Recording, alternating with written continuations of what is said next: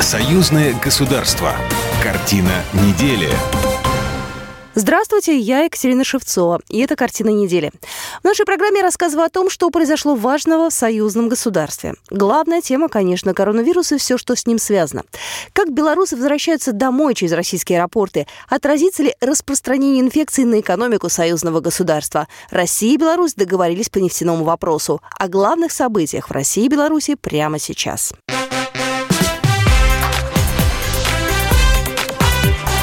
Главное за неделю.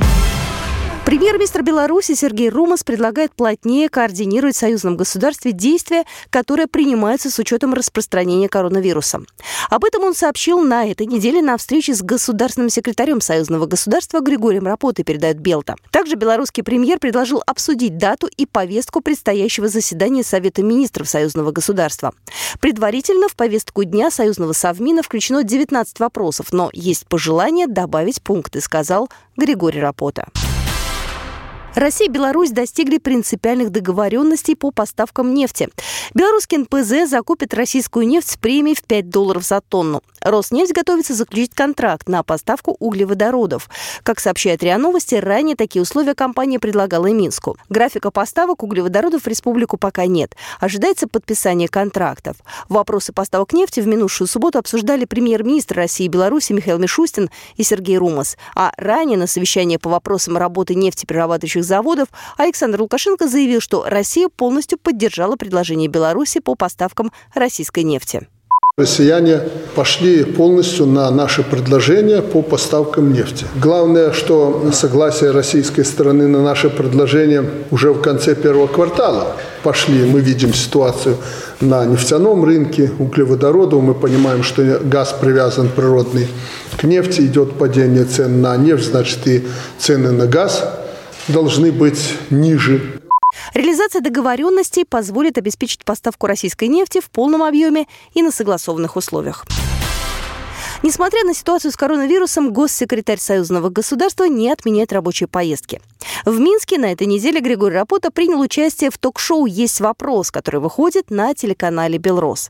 Перед записью он ответил на вопросы журналистов, рассказал о встрече с премьер-министром Беларуси Сергеем Румасом. Обсуждали дальнейшую работу в условиях коронавирусной инфекции. Единого рецепта от пандемии у Беларуси и России нет, но согласовывать меры по борьбе с ней необходимо. Некие принципы борьбы с этой заразой, они уже международным сообществом, и мы, так сказать, являемся частью его, уже приняты. Какие-то гигиенические меры, э, меры ограничения контактов, э, там, в случае необходимости закрытие школ, детских садов, э, в случае необходимости перевод людей на удаленный доступ к работе.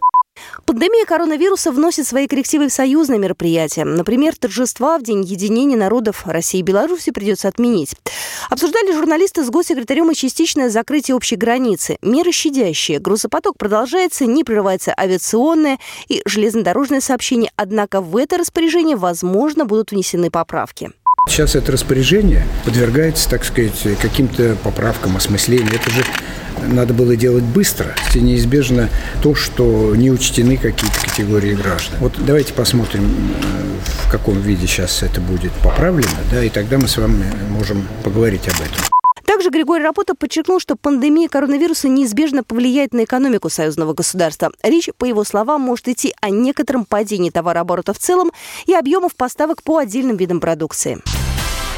Россия и Беларусь совместными усилиями возвращают застрявших туристов. 27 марта в России прекратилось регулярное чартерное авиасообщение с другими странами. Это добавило проблем с эвакуацией застрявших в разных уголках мира российских и белорусских туристов. Министр иностранных дел Беларуси Владимир Макей и глава МИД России Сергей Лавров скоординировали работу внешнеполитических ведомств двух стран. Сергей Лавров заявил, что Россия будет стараться оказать содействие всем белорусам и россиянам, попавшим в трудное положение. Тысячи россиян оказались на чемоданах данных в аэропорту Дубая, в то время как власти Арабских Эмиратов неожиданно запретили любое авиасообщение, а высланный для эвакуации первый российский самолет был вынужден прервать рейс. Договориться о вывозе туристов российскими чартерами удалось после продолжительных переговоров дипведомств. Всего же, по данным МИДа Беларуси, помощь в возвращении на родину понадобилась уже двум тысячам белорусов. Более подробно об этом рассказал Анатолий Глаз, секретарь Министерства иностранных дел Беларуси. Работа ведется в плотном контакте со всеми заинтересованными органами э, государственного управления Беларуси. Национальный авиаперевозчик не намерен по инициативе белорусской стороны отменять запланированные полеты, в том числе в страны Европейского Союза, и будет продолжать доставлять белорусских граждан в Минск. Э, речь идет о прямых рейсах в Париж, Берлин, Мюнхен, Ганновер, Прагу, Будапешт и по другим направлениям. Министерство транспорта и коммуникации Беларуси придерживается позиции сохранения авиасообщений с Россией в условиях пандемии коронавируса, а посольство отрабатывает алгоритм перевозки белорусских граждан домой по железной дороге и автобусами. В Беларуси будут проводить экспресс-тесты на коронавирус. Об этом сообщила заместитель министра здравоохранения Елена Богдан. По ее словам, в стране тесты на коронавирус уже сдали более 19 тысяч человек. Это люди, которые вернулись из-за рубежа, и также те, кто контактировал с ними по приезду. Также Елена Богдан отметила, что в Беларуси есть более 6 тысяч коек, на которых пациентам может быть оказана кислородная поддержка без использования специальной дыхательной аппаратуры. Всего в стране более 2 тысяч аппаратов искусственной вентиляции легких и полторы тысячи наркозно-дыхательных аппаратов, которые можно использовать как аппараты искусственной вентиляции легких. В Российской Федерации на коронавирус протестировано более 163,5 тысяч человек. В стране введены особые меры по профилактике заболеваний. В частности, в Москве людям старшего поколения с 26 марта по 14 апреля рекомендовано соблюдать домашний режим. Тем, кто добросовестно выполняет данную просьбу, выплачивают по 4 тысячи рублей. Также операторы связи обязали не отключать телефоны, интернет при нулевом или отрицательном балансе у пожилых и хронически больных москвичей. Ну, об этом рассказал Сергей Собянин, мэр Москвы. Нашей главной задачей является защитить вас, москвичей старшего поколения. Как это сделать? Идеальных решений нет и быть не может. Но очевидны два направления. Первое – ограничить контакты с другими людьми. Второе – медицинское наблюдение и своевременная помощь. Я уже настоятельно рекомендовал вам не выходить без особой нужды из дома. Михаил Мишустин распорядился поддержать такие беспрецедентные меры во всех регионах России. Первыми, к примеру, столицы последовали в Подмосковье. Там пожилым людям за самоизоляцию выплачивают по 3000 рублей. Помимо этого, отменены занятия в московских школах с 21 марта по 12 апреля включительно. Для школьников временно отменяется льготный проезд в общественном транспорте. В Москве закрыты спортивные школы, учреждения дополнительного образования, фитнес-центры, бассейны, кинотеатры, музеи. Запрещены любые массовые мероприятия численностью более 50 человек. В России заработал сайт все.онлайн, на котором объединены более шести десятков сервисов для работы, учебы и развлечений. Он предназначен для тех, кто из-за эпидемии вынужден находиться дома. Все цифровые сервисы бесплатны. Временный запрет на въезд в Россию негативно сказался на жителях приграничных белорусских территорий и их бизнесе. В России, по официальным данным, живет и работает 650 тысяч граждан Беларуси. Один из основных моментов, который тревожит многих из них, риск остаться без медицинской помощи в том случае, когда она будет очень нужна. Для белорусов еще с 2000 года действует соответствующее межправительственное соглашение. Они имеют такое же право на медицинскую помощь, как и россияне. Медицинское обслуживание представляется бесплатно, даже если они находятся в стране в статусе временно пребывающих. Более подробно об этом рассказала Лариса Попович, директор Института экономики, здравоохранения Высшей школы экономики. В случае, если они заболели, они могут обратиться в скорую помощь, если это случай неотложный. Если у них статус временно э, пребывающий, то они могут обратиться в поликлинику по месту жительства, но необходимо будет заключить соответствующий договор с поликлиникой. Если они являются гражданами, постоянно проживающими в России, то они должны быть прикреплены к одной из э, поликлиник по их выбору.